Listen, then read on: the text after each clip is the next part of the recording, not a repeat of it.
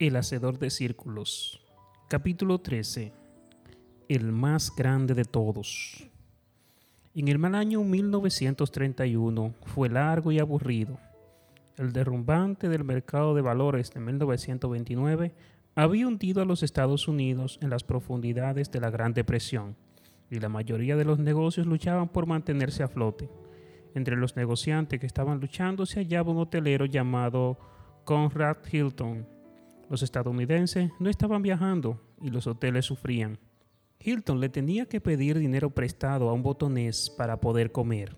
Durante aquellos difíciles días de la depresión fue cuando Hilton se encontró una foto del hotel Waldorf Astoria en la ciudad de Nueva York. El Waldorf era el santo grial de los hoteles, con sus seis cocinas, 200 chefs, 500 camareros y 2.000 habitaciones. Hasta tenía su propio hospital y su tren privado. Al recordar aquellos tiempos, Hilton hizo la observación de que en 1931 era un tiempo atroz para soñar. Sin embargo, la crisis económica no impidió que soñara en grande, orara con fervor y pensara a largo plazo. Hilton recortó la foto del Waldorf de la revista donde estaba y escribió a través de ella, el más grande de todos, Después puso la fotografía bajo el vidrio que cubría su escritorio. Cada vez que se sentaba ante él, su sueño lo miraba cara a cara. Pasaron casi dos décadas. Estados Unidos salió de la Gran Depresión y entró en la Segunda Guerra Mundial. La era de las grandes orquestas se dio lugar al jazz moderno y comenzó la época del auge de la natalidad. Mientras tanto, Hilton se mantuvo trazando círculos alrededor del Waldorf cada vez que caminaba junto al Waldorf, lo saludaba con el sombrero como muestra de deferencia a su sueño. Hilton llegó a adquirir un impresionante conjunto de hoteles, entre ellos el Roosevelt de la ciudad de Nueva York, el Mayflower de Washington, D.C., pero la reina, como él le llamaba al Waldorf, se le seguía escapando. Varios intentos por comprar el hotel fracasaron, pero Hilton lo siguió rodeando con un círculo. Por fin, el 12 de octubre de 1949, 18 años después de haber trazado un círculo alrededor de su sueño, Hilton logró lo que quería. Compró 249.024 acciones de la corporación Waldorf y coronó su colección de hoteles con la reina. ¿Cómo lo logró? Bueno, ciertamente Hilton poseía una excelente visión para los negocios y gran destreza para negociar. Era un visionario que trabajaba duro y tenía mucho carisma, pero la verdadera respuesta se encuentra en su autobiografía. Es la respuesta que aprendió de su madre, quien había trazado círculos de oración alrededor de su hijo. En palabras del propio Hilton, mi madre tenía una sola respuesta para todo, oración. Cuando Conrad era solo un muchacho, se le murió su yegua chiquita. Él estaba destruido y exigió una respuesta. La respuesta de su madre fue la que daba todos los casos. Ve a orar. Llévale todos tus problemas a Él. Él tiene la respuesta cuando nosotros no la tenemos. Esa lección no cayó nunca en saco roto, ni cuando aún era un muchacho, ni después siendo ya un anciano. Durante 18 años largos y aburridos, Hilton trabajó como si de él dependiera y oró como si de Dios dependiera. Entonces, su persistencia produjo resultados. La sección final de la autobiografía de Hilton tiene este título, Ora con constancia y confianza. Aquí, Hilton escribió un sucinto resumen de manera de enfocar los negocios. En esencia, es el enfoque que tuvo para toda su vida. En el círculo de una vida exitosa, la oración es el centro que mantiene unida la rueda. Sin nuestros contactos con Dios no somos nada.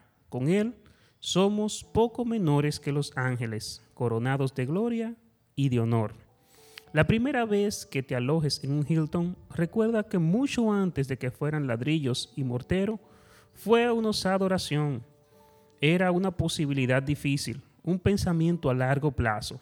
Pero si oras como si dependiera de Dios y trabajas como si dependiera de ti durante 18 años, todo es posible.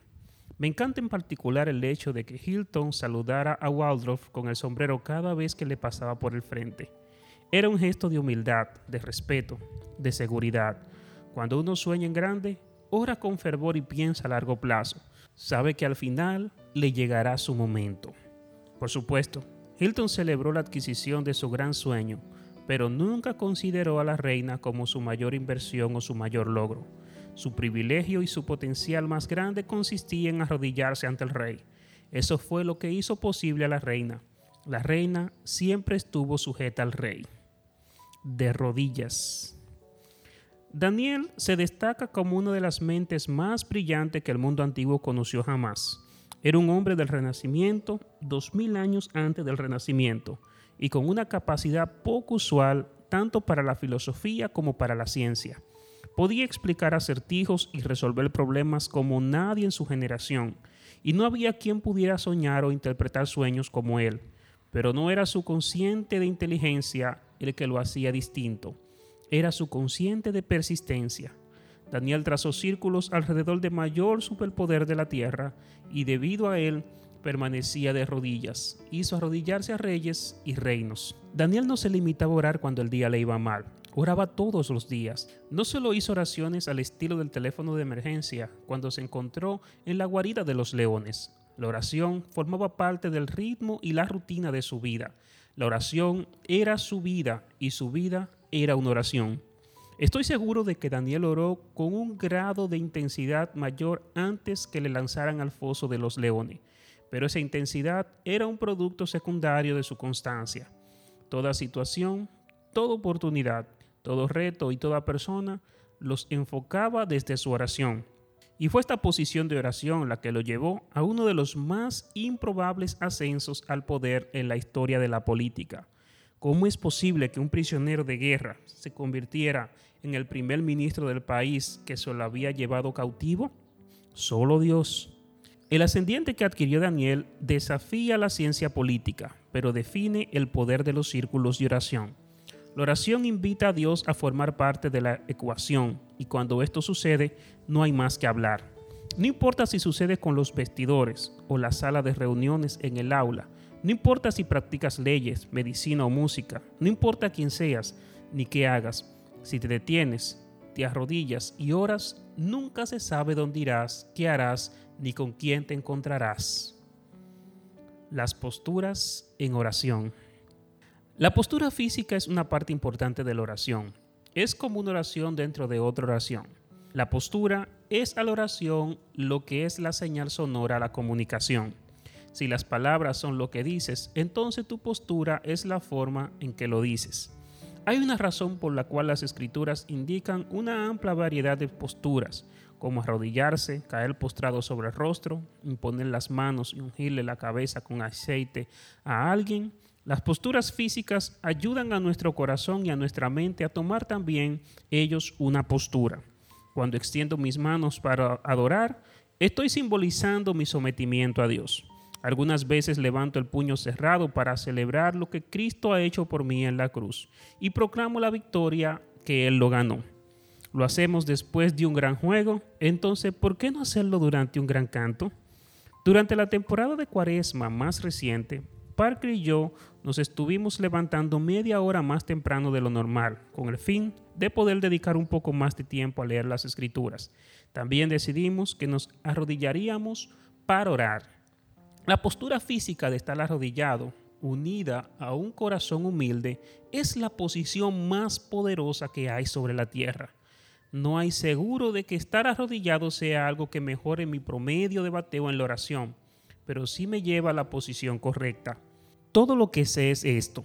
La humildad honra a Dios y Dios honra la humildad. ¿Por qué no arrodillarse? Ciertamente no nos puede hacer daño. Una de mis posturas de oración favorita la aprendí de los cuaqueros. Guió a nuestra congregación en esta oración con frecuencia. Comenzamos con las palmas de las manos hacia abajo, simbolizando las cosas de las que nos debemos de desprender. Comprende un proceso en el que confesamos nuestros pecados, reprendemos nuestros temores y le cedemos el control de nosotros mismos a Dios. Después volvemos hacia arriba las palmas, de manera que queden en una posición de receptividad. Recibimos de manera activa lo que Dios nos quiere dar, un gozo inefable, una paz que sobrepasa todo entendimiento y una gracia que no nos merecemos. Recibimos el fruto y los dones de su Espíritu con las manos y el corazón abiertos. No hay nada mágico en que impongamos las manos, ni en que doblemos las rodillas, ni en que unjamos la cabeza de, de alguien con aceite. Pero sí hay algo bíblico en todo esto. También hay algo místico. Cuando practicamos estas posturas indicadas, estamos haciendo lo que se ha estado haciendo durante miles de años. Parte de este pensar a largo plazo consiste en valorar las tradiciones antiguas que nos conectan con nuestros antepasados espirituales. La iglesia que pastoreo es absolutamente ortodoxa en cuanto a creencias, pero un tanto falta de ortodoxia en cuanto a las prácticas. Reunirse en cines es algo que dificulta al que tengamos una gran cantidad de tradiciones al estilo de la iglesia establecida. Las pantallas son nuestros vitrales postmodernos y el olor a palomita de maíz nuestro incienso. Pero el que no practiquemos una gran cantidad de ritos religiosos ajenos a la Biblia no significa que le estemos quitando valor a la tradición bíblica solo porque creemos que la iglesia debe ser el lugar más creativo del planeta, eso no quiere decir que le quitemos valor a la tradición. No somos religiosos en cuanto a la religión, a los montajes creados a lo largo de generaciones para rodear nuestra fe con ritos. No obstante, sí aceptamos religiosamente las tradiciones intemporales de las escrituras. He aprendido que lo que va vuelve. Lo que está de moda ahora terminará estando pasado de moda y lo que está fuera de moda ahora terminará estando de moda. La tradición humana es como un péndulo que oscila. Cantar himnos será algo anticuado, pero si se le da tiempo suficiente, volverá a estar al frente de nuestra creatividad. Una cosa sí sé con seguridad, las tradiciones bíblicas nunca dejan de estar de moda. Tienen hoy tanta relevancia como la tuvieron en los tiempos antiguos y cuando practicamos las posiciones de oración que se indican en las escrituras, esto nos ayuda a soñar en grande, orar con fervor y pensar a largo plazo. Saluda con el sombrero.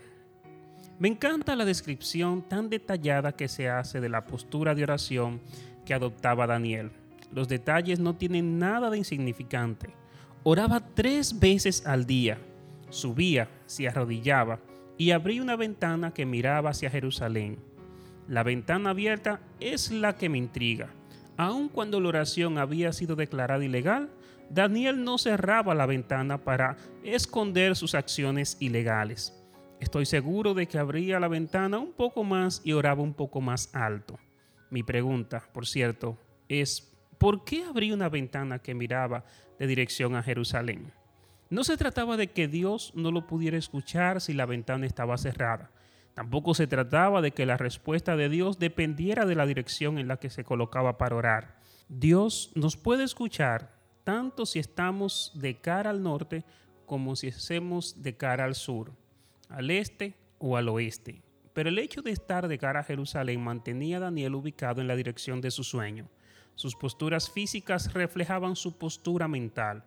Era una manera en mantenerse enfocado. Era su manera de mantener el sueño frente a sí y en el mismo centro de su atención. Era su manera de trazar un círculo alrededor de la promesa. Abrir su ventana hacia Jerusalén era la forma que tenía Daniel de saludar con el sombrero ante el Waldorf. Hay algo poderoso en el hecho de estar próximos a la persona, el lugar o las cosas por las que estamos orando. Si no lo hubiera, mi futuro seguro se habría limitado a orar por el teléfono y volver a la cama. Algunas veces, el contacto físico crea una conexión espiritual. La proximidad crea intimidad. La proximidad proclama autoridad.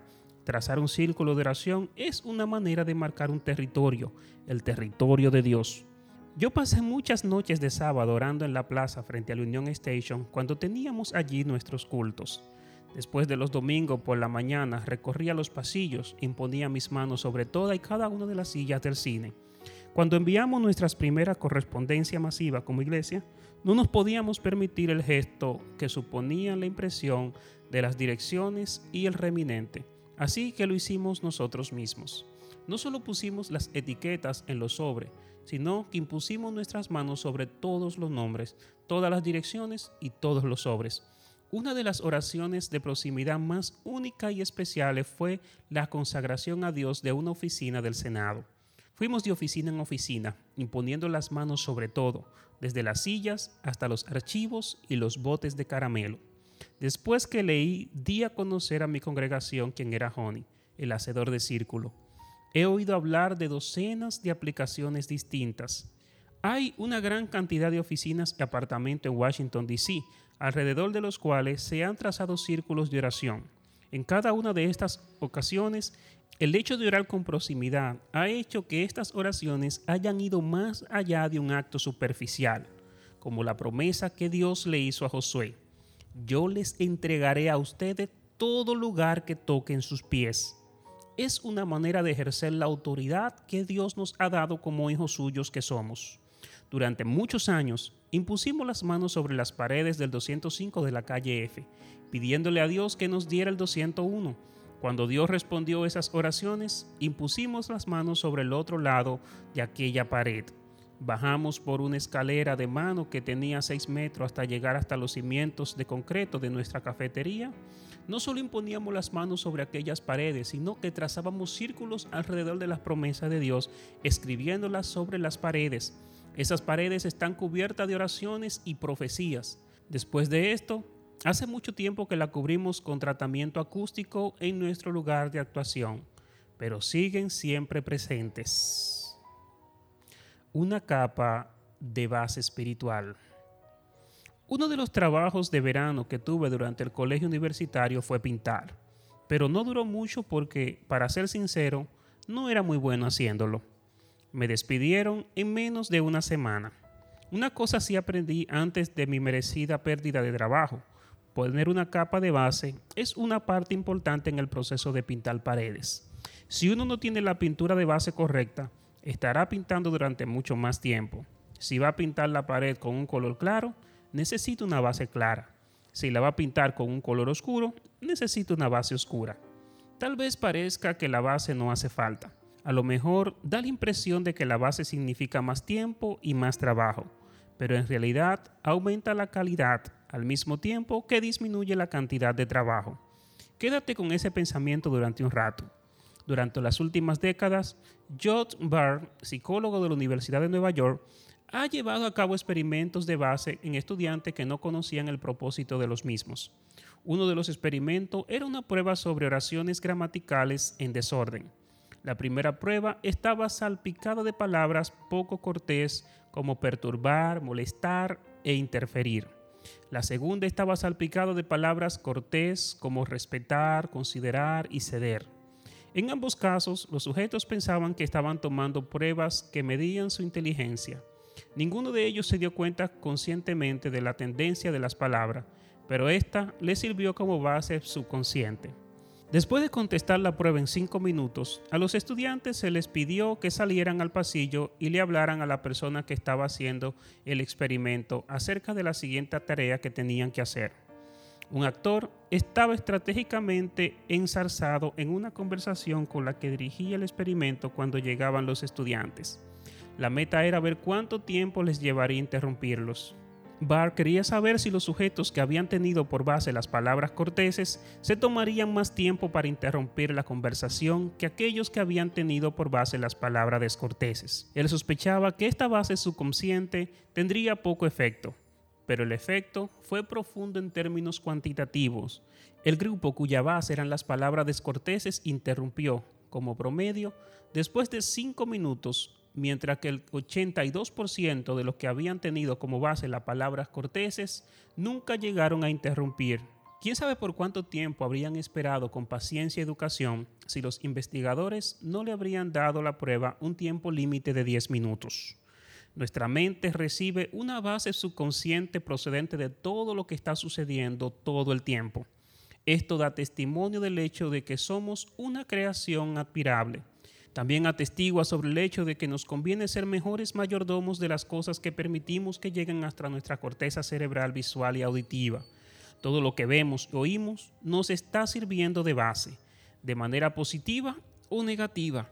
Esa es una de las razones por la que creo que debemos comenzar el día en la palabra de Dios.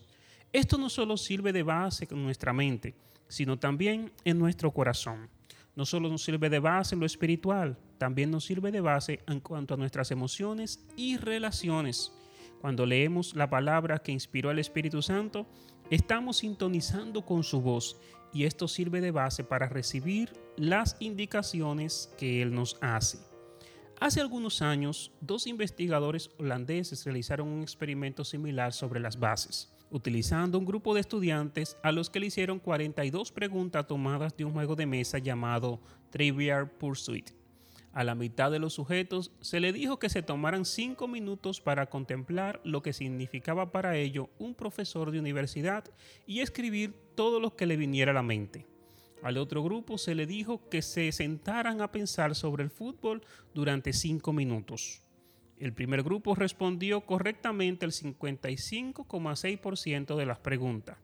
El segundo grupo solo respondió correctamente el 42,6% los que estaban en primer grupo no eran más listos que los que estaban en el segundo.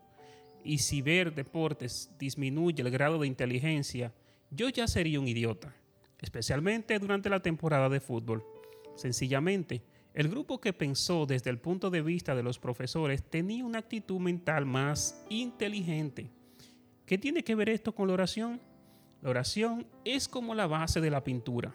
Es la que pone nuestra mente dentro de un marco espiritual nos ayuda a ver y aprovechar las oportunidades que Dios nos pone delante y que se encuentran a nuestro alrededor todo el tiempo.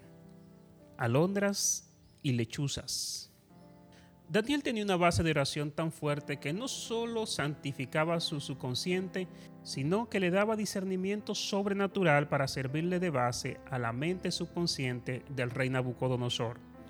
Discernió el sueño del rey porque le pudo leer la mente es casi como la oración nos diera un sexto sentido. En algún punto, cerca de la intersección entre la ciencia y la espiritualidad, hay un principio de cambio de paradigmas que donde mejor se ve es en el ejercicio de base que practicaba el rey David. Oh Señor, de mañana oirás mi voz, y de mañana presentaré mi oración a ti, y con ansias esperaré. Una de las razones por las cuales mucha gente no siente intimidad con Dios es que no tiene un ritmo diario con Él. Tienen un ritmo semanal. ¿Funcionará algo así con tu cónyuge y tus hijos? Pues en la familia de Dios tampoco funciona. Necesitamos establecer un ritmo diario a fin de tener una relación diaria con Dios. La mejor manera de hacerlo es comenzar el día en oración. Los 10 minutos más importantes de mi día son los 10 minutos que paso leyendo las escrituras y orando con mis hijos al comenzar el día. No hay nada que se le acerque ni siquiera en importancia. Es lo que establece el ambiente para el día. Abre las líneas de comunicación. Hace que comencemos con buen pie. Yo sé que hay alondras y que hay lechuzas. Las lechuzas están comenzando mientras el resto del mundo está terminando. Las alondras se sienten muy felices cuando aún es demasiado temprano. Pero tanto si eres alondra como si eres lechuza, sigues necesitando comenzar el día en oración para sentar una buena base. Dicho sea de paso, uno de los párrafos determinantes dentro de mi propia lectura personal procede de una biografía de D.L. Modi. Tengo la página 129 con la esquina doblada y subrayada. Modi dijo que se sentía culpable si oía el martilleo de los herreros antes de comenzar a orar. De alguna manera, esa imagen me convirtió de lechuza a alondra. Sentí que mi destino quedaría determinado en las primeras horas de luz del día. Modi era un predicador asombroso, pero era mejor aún como hombre de oración. En sus propias palabras, prefería ser capaz de orar como David que predicar con la elocuencia de Gabriel. Me encanta la seguridad que hay en la voz de David. Oh Señor, de mañana oirás mi voz. Eso es lo que hace falta, ¿no es cierto? Es difícil levantarse temprano, pero eso es lo que hace tan difícil orar con fervor. Es la misma seguridad que veo en Daniel. Después David afirma, de mañana presentaré mi oración a ti y con ansias esperaré. La mayoría de nosotros nos limitamos a esperar David esperaba con ansias. Hay una gran diferencia. Nuestra mayor deficiencia es tener una expectativa muy pobre. Infravaloramos lo bueno y lo grande que es Dios y nos quedamos a 15.500 millones de años luz de distancia. La solución a este problema es la oración. La oración es la forma en la que santificamos nuestras expectativas. Presentar sus peticiones ante el Señor era la forma que tenía David de trazar un círculo alrededor de sus promesas. No estoy seguro sobre si David escribía sus peticiones, pero estas creaban una categoría especial en su sistema de activación reticular. Después de presentarle sus peticiones al Señor, tenía la base que necesitaba y estaba listo. Una de las formas en la que he puesto en práctica este principio es orando a lo largo de mi calendario. En lugar de limitarme a mirarlo, es asombroso lo diferente que son las cosas cuando hago círculos de oración alrededor de la gente con la que me voy a reunir. Esto convierte las citas en citas divinas. Cuando se va a una reunión con una posesión mental de oración, esto crea una atmósfera con carga positiva. Presentar sus peticiones ante el Señor era la forma que tenía David de saludar con sombrero al Waldorf. Era su manera de abrir su ventana hacia Jerusalén. Era su manera de orar con el calendario. No sabemos lo que él hacía con sus peticiones diarias, Tal vez la dejara pegada en su refrigerador real o tal vez la pegara en su trono con una nota engomada. Lo que sí sabemos es que esas peticiones santificaban sus expectativas. Las idiosincrasias. Como todo el mundo, yo también tengo mi buena cuota de idiosincrasias. No sé por qué, pero siempre pongo mi despertador en un muro par. Los números impares me desconcentran por completo. Siempre me comienzo a rasurar por el lado derecho de la cara. Nunca salgo de la gasolinera después de echar la gasolina sin mirar mi espejo retrovisor izquierdo, porque la última vez que no lo hice, arranqué de la bomba la manguera de la gasolina, que seguía metida en el tanque de mi auto. Y siempre me quito los zapatos cuando estoy escribiendo. Hasta Jesús tenía sus idiosincrasias. Le encantaba orar a tempranas horas de la mañana incluso después de haber estado ministrando hasta altas horas de la noche. Se debe haber sentido especialmente cercano al Padre cuando subía a los montes y recorría las playas. Gravitaba hacia esos lugares porque la proximidad es una parte importante en la oración, pero esto es algo que va más allá de la geografía. A mí me parece que también tiene que ver con la genealogía. Una de mis idiosincrasias consiste en que de vez en cuando hago mis devocionales con la Biblia de mi abuelo. Por cierto, este año comencé el libro de Daniel porque estaba haciendo un ayuno de Daniel.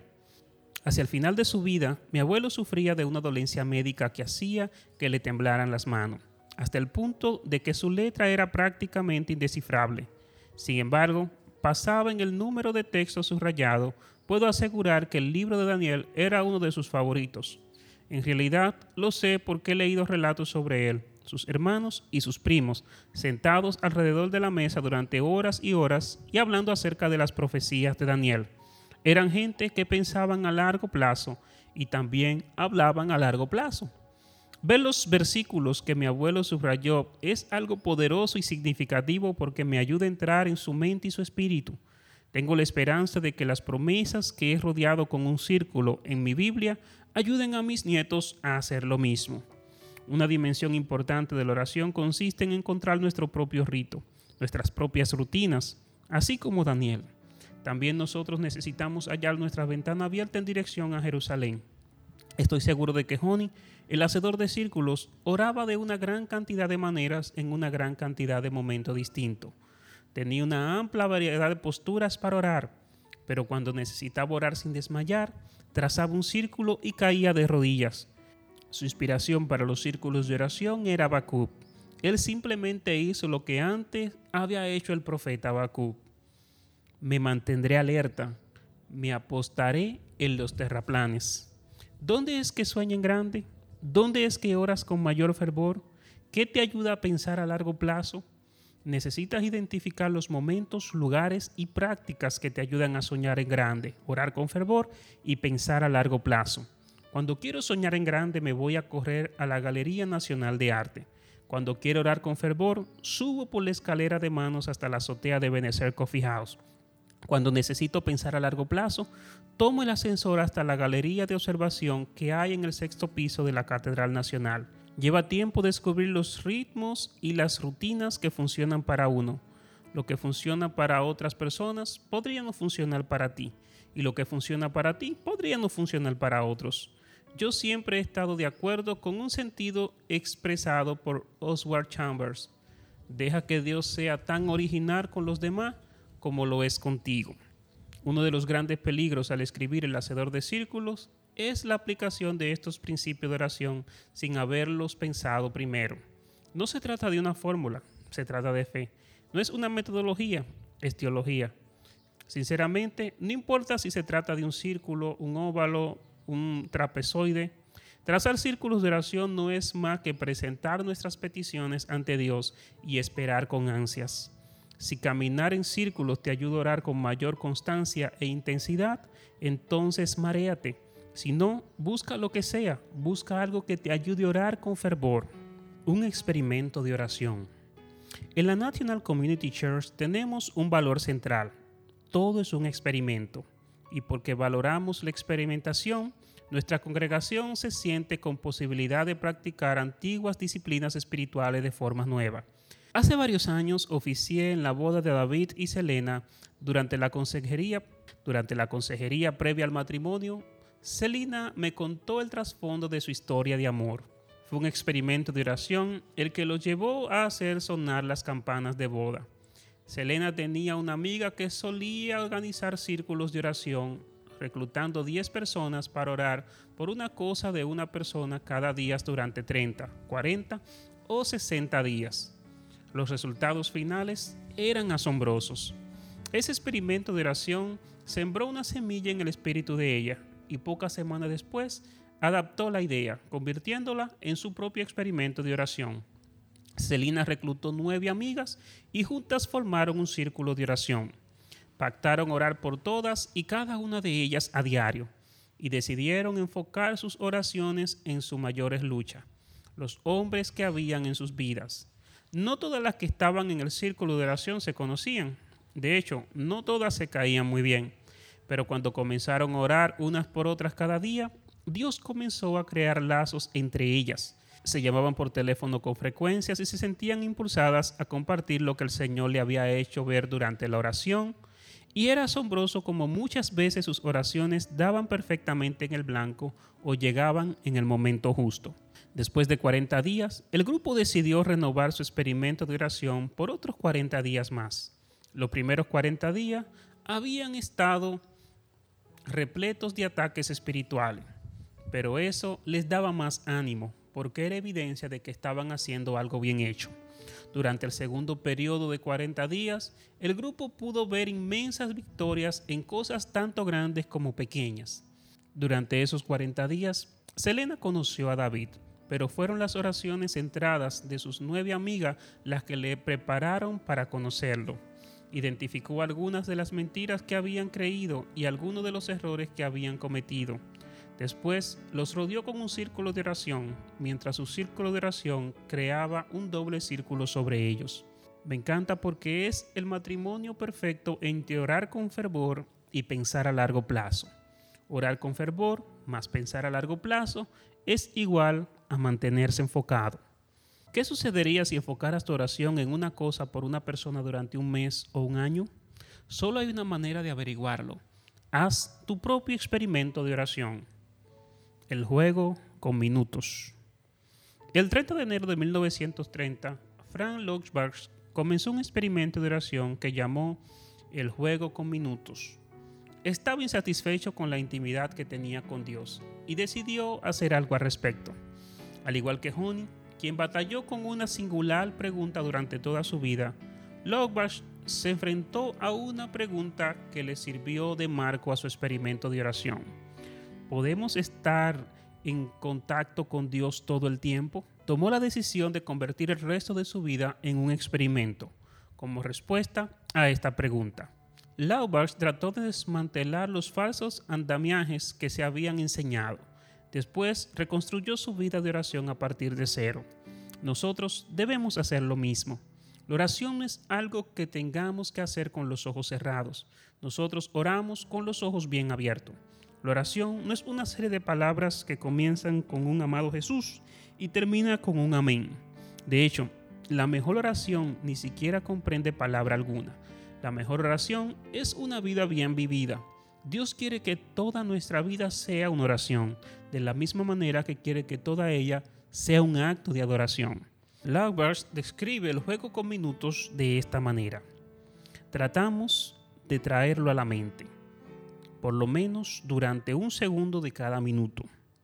No necesitamos olvidar las demás cosas, ni dejar de trabajar, pero lo invitamos a Él a compartir todo lo que hacemos, decimos o pensamos somos centenares lo que hemos experimentado hasta hallar manera de permitirle que comparta cada minuto de las horas que pasamos despierto. Una de las maneras que Frank Luxberg jugaba el juego con minutos era disparándole oraciones a las personas. Algunas pasaban junto a él sin reacción alguna, mientras que otras volvían el rostro súbitamente y sonreían. En ocasiones cambiaba por completo el porte de la persona Seis meses después de haber comenzado su experimento, Losberg escribió estas palabras en su diario de oración.